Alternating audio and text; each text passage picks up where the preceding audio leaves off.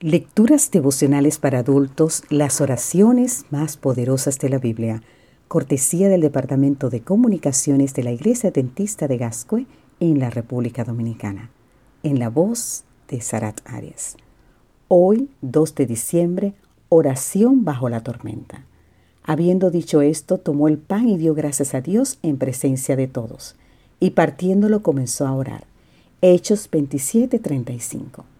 Nuestro capítulo comienza, entregaron a Pablo y algunos otros presos a un centurión llamado Julio, para que los llevara en barco a Roma, donde el apóstol comparecería ante el César. El grupo zarpó en una pequeña embarcación de carga en Cesarea y navegó costeando el Asia Menor. En Mira transbordaron a un gran barco de transporte de grano que se dirigía a la península itálica. El relato del viaje bajo la tormenta y el consecuente naufragio es electrizante. Luego de interceder ante el centurión romano por la seguridad de los 276 pasajeros, advirtiéndole de la cobarde intención de la tripulación de abandonar y dejar el barco a la deriva bajo la furia de la tormenta, hay una escena que dibuja el espíritu del apóstol. En la noche había sido el salvador de toda aquella gente que no sabía lo que realmente estaba pasando.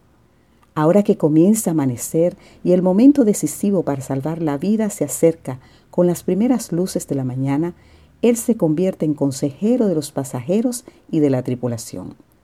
Como un gran líder, sabía que un momento de intensa lucha estaba por venir y que debía alimentarse para tener fuerzas y poder nadar hasta la costa en caso de que el barco naufragara. Su religión no llevó a Pablo a hacer lo que quizá yo como pastor hubiera hecho, comenzar a hablar con la gente acerca de la salvación. Él sabía que Dios lo salvaría y se preocupó antes por el cuerpo de los pasajeros.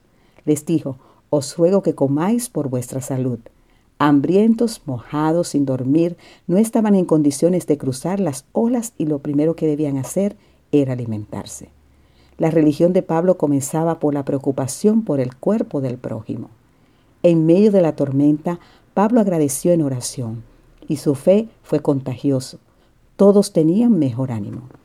Pronto tú y yo afrontaremos la última tormenta antes del naufragio de este mundo. La fe y la oración de gratitud serán las armas con las que venceremos.